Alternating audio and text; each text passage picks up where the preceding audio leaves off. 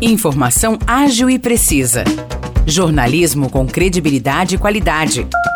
92 News. 92 News. O podcast do Jornal da 92.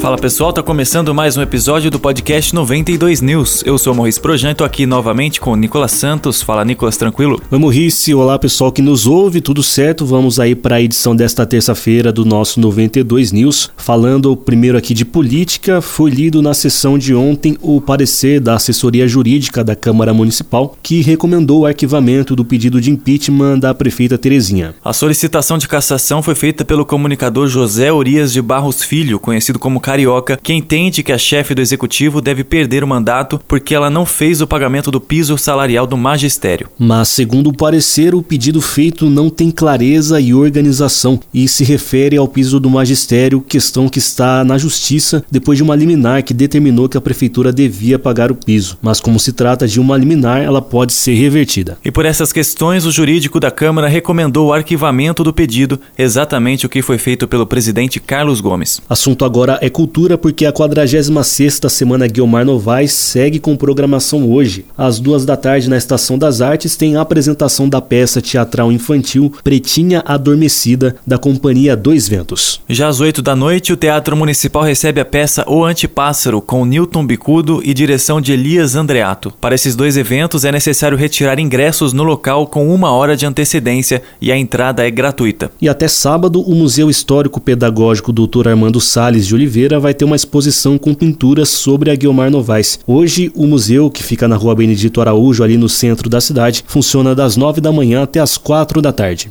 Já em Águas da Prata, hoje tem mais uma edição da Master Feira. Como de costume, o evento será na Praça da Bandeira a partir das 6 horas da tarde. A feira conta com diversas atrações gastronômicas e show musical da cantora Juliana Freitas. A Guaí está com inscrições abertas para processo seletivo para vagas de estágio nos cursos de Administração, Direito e Pedagogia. Os interessados devem se inscrever de forma online e gratuita pelo site concursos.ipfai.org.br até o dia 2 de outubro. Essas vagas são para cadastro reserva, em que os alunos são chamados conforme a necessidade das empresas. O processo seletivo é feito por meio de análise do histórico escolar e também da nota do Enem. Hoje no Jornal da 92, a gente entrevistou o jornalista da Associação Comercial e Empresarial de São João, Pedro Hernandes, que falou sobre o Festival São João da Boa Mesa, que já começa na próxima sexta-feira. E para saber todos os detalhes deste festival, é só conferir a entrevista que está no nosso jornal disponível na íntegra no Facebook 92 FM São João. Na íntegra do jornal você também ouve todos os detalhes das notícias que nós acabamos de falar. Forte abraço para você que me ouve e até a próxima. Valeu, Morrice. Eu que agradeço, Nicolas. Tamo junto e até o próximo episódio.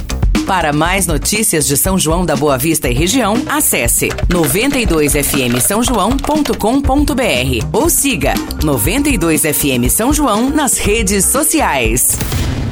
92